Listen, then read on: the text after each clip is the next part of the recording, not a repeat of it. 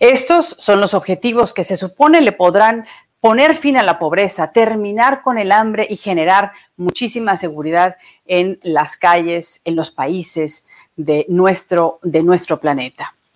Eh, les quiero dar la bienvenida a Actualidad. Yo soy Lucía Navarro y lo que les estaba diciendo, pues creo que se escucha muy bonito, utópico quizá, pero ¿no le recuerda algo?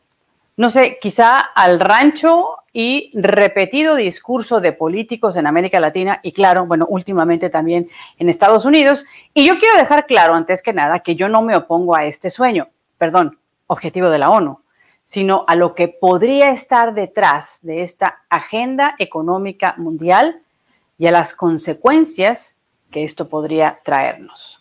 Con esto recibo a uno de mis invitados de hoy, el director de estrategia global de XP Investments en Nueva York, Alberto Bernal. Hola Alberto, bienvenidos. Gracias por estar aquí en Actualidad hoy. Hola Lucía, muchísimas gracias por tenerme en tu programa. Un placer volver a verte y estar contigo. Gracias, de verdad Alberto. Bueno, quiero empezar hablando de esta carrera contra el tiempo en, la que estamos, Alberto, porque e, esta década es la última que nos queda para llegar al 2030 y pues el 2030 ya lo tenemos encima. ¿Tú qué opinas de esta agenda? De la agenda del 30, perdóname, es que no, no vi muy bien la, el inicio, sobre todo lo de, lo de lo del cambio climático y todas estas cuestiones. Así es, son todos los objetivos de la Agenda 2030 que promueve la ONU y que incluyen, bueno, el cambio climático, por supuesto, la igualdad eh, de género, la igualdad económica, la igualdad social, el, en fin, los, todos los cambios que están planteando en la sociedad en la que vivimos.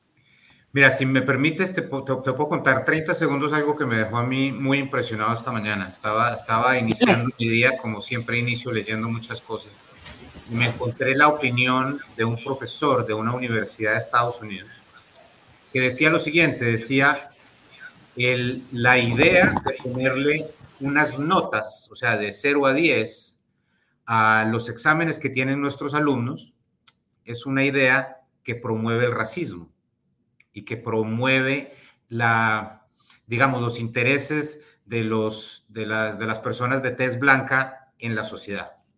Y básicamente lo que decía este profesor es, no más, no más eh, eh, notas, porque las notas, o sea, que, a uno lo califiquen en matemáticas y sacó 0 o 10, si pudo contestar o no pudo contestar las preguntas bien, que eso es, una, es, es, algo que está generando, al generar inequidad, porque hay unas personas que les va mejor en, matemáticas que otras personas, entonces estamos generando un problema de racismo y de desigualdad eh, total dentro de la sociedad. Oye, pero qué ridículo, porque si estudias más, pues podemos asumir que sacarás mejor calificación, ¿no? Es que yo, yo la verdad leía eso y pensaba en mi papá y decía, tú te imaginas, Lucía, donde yo le decía a mi papá, mira papá, no te preocupes porque saqué cero, porque al fin y al cabo la escala de 0 a 10, eso es una escala eh, racista que se inventó una gente y como yo soy hispano, pues yo no tengo que hacer eso. O, imagínate, o que, llegue una persona a entrevistarse con Alberto Bernal para un puesto como economista y lo primero que me dice es que no sabe, no sabe escribir bien, porque, porque, porque no, porque le tocó en un colegio donde no podía aprender a escribir bien, entonces pues, pero que igual yo lo tengo que contratar.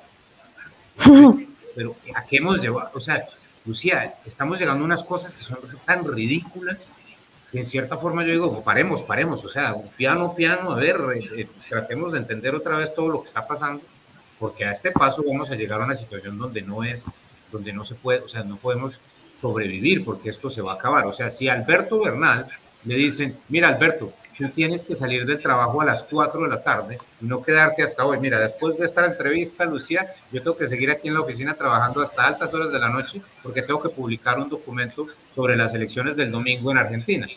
Pero entonces, si es que yo no puedo trabajar más porque hago sentir mal al que no se quiso quedar trabajando hasta las 9 de la noche, pues entonces apague y vámonos, ¿no? Claro, o sea, ahí el que estás mal eres tú, por, por ser responsable y de querer terminar con el documento. Imagínate si yo le hubiera dicho eh, eh, eh, eso a mi papá, el, el, ejemplo que tú nos ponías del examen y papá saque cero. Mi papá era matemático, donde yo hubiese llegado con mi padre con un cero y le digo, es que está bien, papá, el grado, porque es igualitario, me mata. Yo creo que no estaría eh, eh, de pie en este momento hablando contigo, ¿no? Déjame recibir a Alfonso Aguilar, nuestro eh, otro invitado de esta noche. Alfonso es el exdirector de la Oficina de Ciudadanía e Inmigración de los Estados Unidos. Alfonso Aguilar también es director ejecutivo de Latino Partnership for Conservative Principles, Latino Partnership for Conservative Principles. Alfonso, gracias por estar aquí. Eh, me imagino que empezaste a escuchar la conversación que tuvimos con, Alberto. Y pues, pues yo no sé qué te parecen los objetivos de, la ONU 2030. El 2030 lo tenemos encima. Pues me parece a mí como que vamos a estar corriendo y que todos estos cambios que estamos viendo, pues se deben a eso, que estamos ya deprisa para lograr estos, eh, estos cambios que ha propuesto la ONU. Bueno, quizás, quién sabe. Primero que nada, buenas noches a ti, Alberto, un placer estar con ustedes. Eh, sí, está, esto es lo que está de moda, ¿no? Esto es lo, que los grandes intereses globalistas quieren empujar. Una, agenda que busca eh, redefinir a la persona humana, busca subestimar eh, o, deshacernos de instituciones naturales como son la, la familia. Eh, quieren echar, marginar a, la iglesia, a las religiones. Eh, y finalmente también cuestionar las culturas, tradiciones, el patriotismo de cada país. Acabar con todos esos elementos necesarios que nos unen como sociedad como proyecto de nación y nos permiten tener sociedades estables. Eh, y si sumamos a eso los esfuerzos eh, para crecer el tamaño del gobierno, para limitar la economía libre, pues vamos encaminados hacia estados de corte socialista, donde las libertades sean eh, limitadas, todo a nombre de, estos nuevos movimientos sociales que buscan defender a distintos grupos que se sienten oprimidos. Cada día aparece un nuevo grupo, ¿verdad? Eh, sí. Y, como digo, o sea, es, es eh, eh, lo que lo que a esto a lo que lleva esto es al tribalismo, a la división, a la confrontación social. ciertamente aquí vemos estos nuevos movimientos tienen sus raíces en el, en el marxismo cultural que busca eh, confrontar confrontaciones ya sea por razones de género, por razones de nociones de género, por diferencias religiosas, por diferencias económicas, la lucha de clases nuevamente. Por eso digo que hay, aquí hay un componente del marxismo clásico, ¿verdad? Promover las luchas de clase, clases pero sumados a, marxismo cultural, a luchas culturales. Claro. Pero al final de cuentas lo que, lo, a, lo que esto nos lleva es a un colapso de la sociedad y a que la única institución que pueda mantenernos juntos sea el Estado. O sea que al final eso es lo que quieren, que es el Estado el que intervenga para controlarnos y eso es sumamente eh, peligroso. Claro, y ahora que hablas tú del socialismo, vamos a, repasar un poco lo que es la definición de marxismo-leninismo. Una definición muy general, por supuesto. Es donde los estados son quienes tienen el control sobre la población, centralizan el, el, gobierno, reprimen a quienes no ven la política de la misma forma que el gobierno y pues sobre todo esto pues ya hemos tenido ejemplos, ¿no? Desde el año pasado, si recordamos todos estos disturbios que promovió el grupo Black Lives Matter, y también con la idea de que los papás no se involucren en el contenido que son eh, que, es enseñado a los niños en las escuelas, ¿no? Esto es, me parece a mí que es sumamente peligroso y que los padres somos quienes mantenemos o pagamos los salarios de los educadores, entonces pues creo que tenemos todo el derecho de saber qué le enseñan a nuestros hijos, Alfonso. No, ciertamente el tema de educación eh, es, uno de, una de las áreas donde tratan ellos de, adoctrinar básicamente a nuestros hijos, empujan estas agendas a través de las escuelas sin consultar con los padres. Eh, tanto así que el tema de educación se convirtió en el primer issue de campaña en la elección para la, gobernación de, Virginia. Así es. Donde hay activistas en las escuelas y en los distritos escolares que buscan imponer eh, lo que se dice lo se llama en inglés el critical race theory, esta teoría eh, racial crítica, ¿no? De, de básicamente decir que Estados Unidos es, tiene un sistema, tiene un racismo sistémico, que institucionalmente las estructuras de la sociedad, económicas, políticas, son racistas y que por lo tanto hay que tumbarlas, que la historia de Estados Unidos es esencialmente racista, que ya no se puede redimir esa historia, que hay que empezar desde el principio. O sea, son, son unas narrativas exageradas y, y, extremistas. Obviamente, indudablemente sabemos que, que todavía hay racismo en Estados Unidos, ¿verdad? Pero decir que, lo hay hoy como lo habrá mañana, decir que es algo institucional, que todas las instituciones básicas de gobierno pues tienen estructuras de racismo, eso es verdaderamente peligroso. El, el, ya decir a, a, niños en las escuelas que por, por, el mero hecho de ser blancos y por eh, eh, estar en una cultura blanca que ya van a ser racistas, aunque no se den cuenta, eso es algo preocupante. A lo que lleva nuevamente es a la división, a balcanizar la sociedad. Es algo muy peligroso. Tú hiciste referencia a Black Lives Matter. Basta ir a la página de uno de, uno de los principales grupos de Black Lives Matter para darse cuenta que la agenda que tienen es una agenda socialista comunista. O sea, ellos hablan de rechazar el capitalismo o sea, en lo que se ha fundamentado la sociedad americana, en la libre empresa, es rechazarlo, porque el capitalismo per se es racista. Fíjate, me, río porque Alberto y yo tuvimos una conversación hace unos días y Alberto me da un ejemplo que me parece que cae como anillo al dedo en este momento, ¿no? Alberto, tú seguro te lo recuerdas, ¿no? Me decías que eh, la gente que, apoya estos movimientos socialistas ahora, que el gobierno controle, no se da cuenta que si no tuvieran capitalismo, nunca habrían tenido un iPhone. Exactamente. Que, mira, sabes que nunca se me olvida, eh, al lado de mi oficina, bueno, no era al lado, perdón, yo venía de hacer una, una entrevista en el New York Stock Exchange. ¿Tú te acuerdas cuando hicieron esta cosa de Occupy Wall Street? Ajá, sí, sí, claro.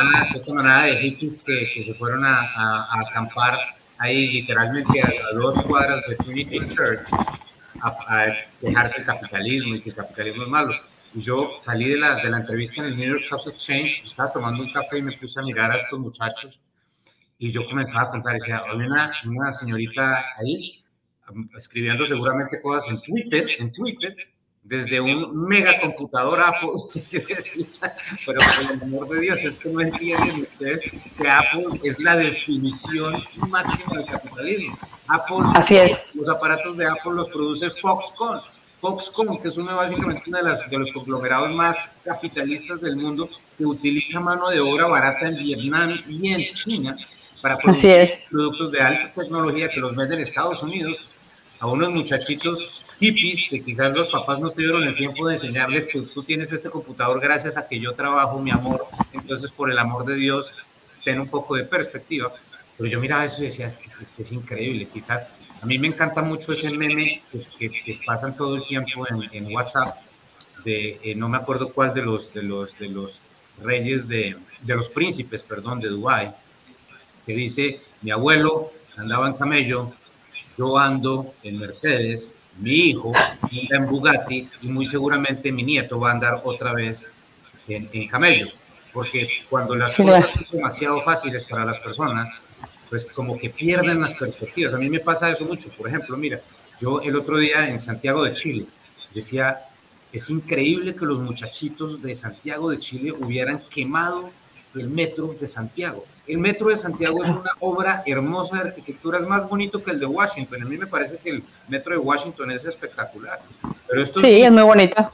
Estos niños de un momento a otro dijeron, esto es capitalismo, esto es racismo, estos son los ricos contra los pobres y los, y los blancos contra las culturas indígenas, etc. Vamos a quemar este, este aparato y, los, y, y quemaron 18 estaciones, con ayuda de seguramente otros otros personajes bastante turbios que se metieron en esa protesta, pero igual, el caldo de cultivo estaba hecho.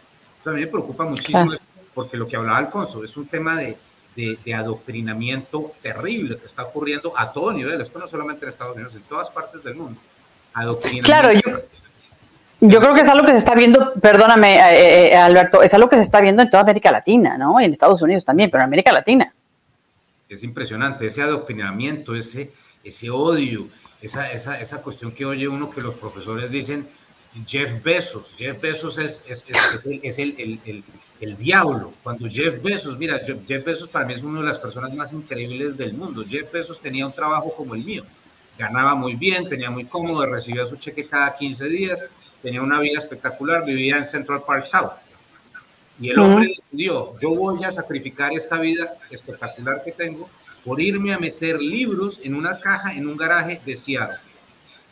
Y ese señor se merece toda su fortuna porque es un emprendedor con riesgos y no solamente eso, Jeff Bezos es responsable de que 3 millones de personas en Estados Unidos coman. 3 millones de personas. Exactamente. que tengan empleo, claro. Y el, claro, claro. el, el, malo. Y Bernie Sanders dice estos, estos billonarios que están acabando con Estados Unidos, están acabando con el sueño americano. Hombre, Bernie Sanders, si no es por Jeff Bezos, no hay sueño americano para esos 3 millones de personas que comen. Así es, yo creo que es, es, están, eh, están entendiendo las cosas mal, ¿no? Y yo creo que, Alfonso, tú lo has eh, podido palpar y lo, lo, has podido explicar también de manera muy clara, ¿no? Esta, esta presión que hay en el mundo para modificar pues la, la igualdad, para promover la, la idea de, de, combatir la inequidad, eh, la, promover la igualdad sexual, la igualdad ideológica, este asunto que tú me comentabas, eh, Alfonso, hace unos días, de, derrumbar las estatuas, de derrumbar la cultura. vaya, ¿dónde vamos a quedar? Exactamente, o sea, es, es, es lo que llaman el gran restart, el gran recomienzo, ¿no? Vamos a apretar un botón y de pronto vamos a cambiar todas las cosas y vamos a crear un mundo idílico, una utopía basada en todos estos eh, principios eh, eh, que suenan muy bonitos, pero que ellos ni saben cómo, cómo implantarlos. Algo que dijo Alberto que es muy importante es que en términos económicos ellos atacan el capitalismo, pero son capaces de reconocer que el libre mercado garantiza la justicia social.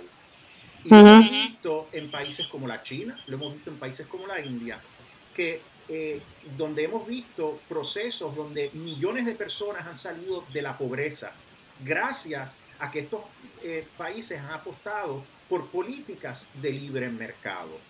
Es el estatismo, estas políticas económicas eh, que se basan en el Estado, en que el Estado dirija, controle los medios de, producción, controle la economía, dirija las políticas económicas, que lo que hacen es perpetuar la pobreza. Es curioso que estas personas que defienden, ah, estamos comprometidos con los pobres, por eso necesitamos más gasto público, más intervención gubernamental, pues eso a lo que lleva es a perpetuar la pobreza, no a crear riqueza. Es curiosamente cuando tenemos menor intervención gubernamental, dejándonos llevar por ese principio de subsidiariedad, que el Estado solo tiene que intervenir cuando tú y yo no podemos resolver nuestros problemas, entonces entra el Estado pero es cuando se permite que sea el, sector privado, el individuo, las empresas que, que, que, puedan eh, innovar. Eh, eso, puede, eso lleva a crear riqueza, a crear oportunidades, no solo crecimiento económico, pero creación de empleo. Y eso es lo que ha hecho la India, lo que ha hecho la China para sacar millones de personas. O sea que no es un capitalismo, no es un libre mercado para que los ricos se queden en el poder eso es lo que la izquierda dice, porque esa es la narrativa, ¿verdad? Ah, el capitalismo para los ricos, para que estas personas controlen, eh, ciertas familias controlen ciertos, eh, tengan monopolios de, distintas industrias. No, no, no, no, no. Un verdadero libre mercado eh, abierto a la competencia que haga crecer la clase media. De hecho, la única manera de que podamos tener democracias estables en América Latina es si crecemos la clase media. Y esa es la única razón por que todavía hemos podido lograr tener eh, democracias estables. Es que la izquierda busca crecer el Estado, eh, eh, aumentar el gasto público y eso lleva a un colapso de la economía y del Estado. Mira lo que ha pasado en Venezuela, un país rico, un país rico en petróleo que realmente económicamente está devastado por otro lado, tenemos países eh, que han tenido gobiernos o tienen gobiernos de centro derecha donde, donde impulsan políticas, digamos, mercantilistas, no de libre mercado, sino que buscan proteger a, personas de, de, la clase empresarial, a ciertos intereses para controlar monopolios de la economía. Pero eso no es un libre mercado auténtico. Un libre mercado auténtico nos lleva a la competencia, a la libertad económica, al crecimiento de la economía y el crecimiento de la clase media. Y eso es lo que tenemos que, defender. Otra cosa dijo Alberto muy importante, es un fenómeno global. Esto no es solo Estados Unidos, esto es todo el mundo. Estamos viendo una nueva ola de socialismo. Eh, está bien organizada, está bien financiada y lo hemos visto en América Latina. Fíjate que utilizan los mismos métodos empiezan con pequeñas cosas. El caso de Chile es, muy interesante. Empezó con quejas de que aumentaran las tarifas del metro. Está bien, yo entiendo que haya manifestaciones por eso, pero se convierten en manifestaciones multitudinarias, hasta un millón de personas en la calle pidiendo que renuncie el presidente, que se empiece una asamblea constituyente. O sea, ¿cómo es posible? Todo bien organizado. En las calles de Santiago y en otros lugares estaban quemando iglesias esto es Chile. Y eso fue lo mismo que sucedió el verano pasado aquí en Estados Unidos en sin número de ciudades. Llega sí, sí, sí. Empieza, aquí en Estados Unidos fue por lo de George Floyd, pero terminó un sinnúmero, un, arco iris de, de activistas pidiendo desde eh, el fin al capitalismo, a, que los transgéneros puedan participar en deportes de niñas. O sea, uno dice, pero ¿qué es esto? O sea, y todo empezó con George Floyd. ¿Qué tiene que ver George Floyd con todo esto? O sea, la se olvidaron de George Floyd para adelantar esta agenda. Y esto después lo vimos en Colombia también, eh, donde reclamaban un derecho fundamental a, eh, a bloquear carreteras como una forma de expresión. Imagínate eso. O sea que esto continúa, hemos visto últimamente en Guatemala y creo que en Ecuador también se dieron una manifestación. O sea que son los mismos, los mismos actores, los mismos reclamos. Y lo que piden es, y lo dice Black Lives Matter, para, para la gente negra aquí en Estados Unidos, comida, garantizar comida gratis, vivienda gratis, propiedad, tierras gratis. Y, y lo que más me encanta cuando ellos dicen un salario mínimo garantizado. Si no tienes trabajo, no te importa, te vamos a dar un salario. ¿Quién va a salir a trabajar? O sea, vamos a depender todo del Estado, no vamos a hacer absolutamente nada. O sea, esto es que es más que utópico, o sea, es, es realmente pueril, es infantil plantear esto, pero aún así tienen apoyo de, de, mucha gente. Claro, y Alberto, yo siempre lo, lo he dicho, el que mantiene detiene.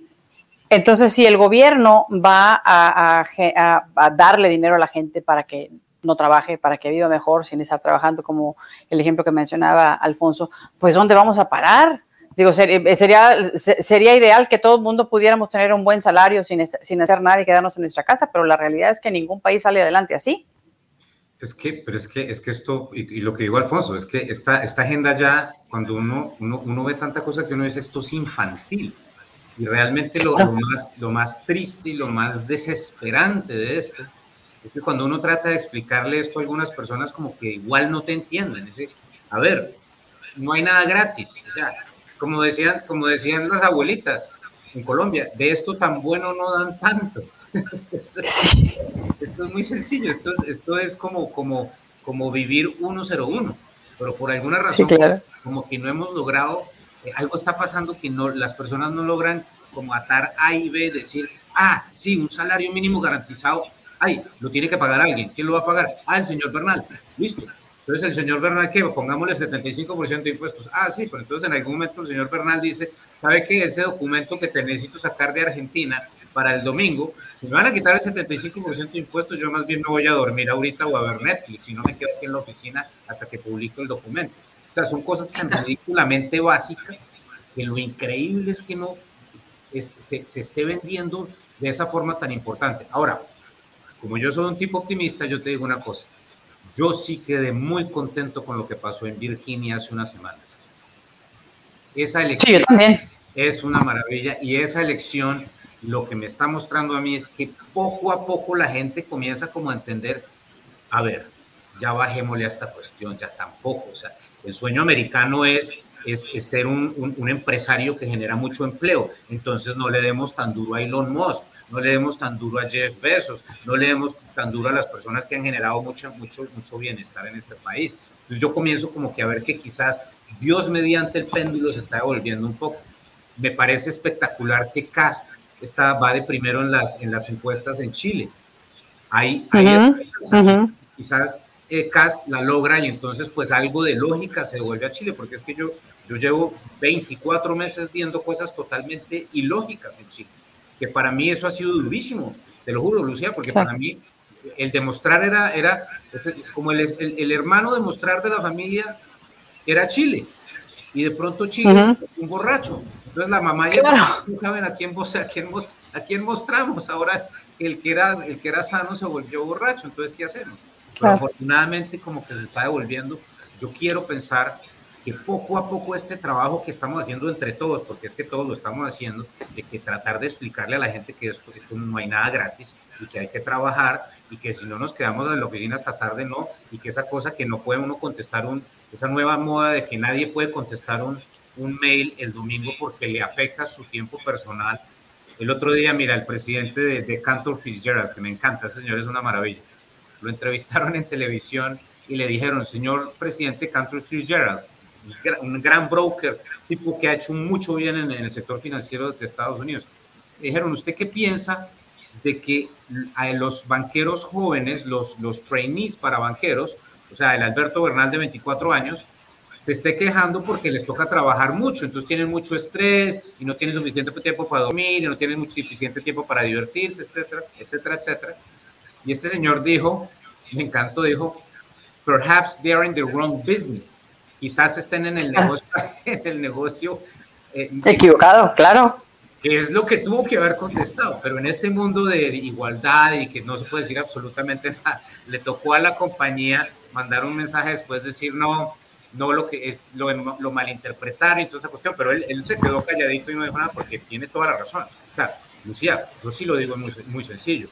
Si alguien quiere trabajar en el trabajo de Alberto Bernal y me va a decir a mí que no puede trabajar solo hasta las 5 de la tarde porque le da estrés, hermano o señorita, not for you.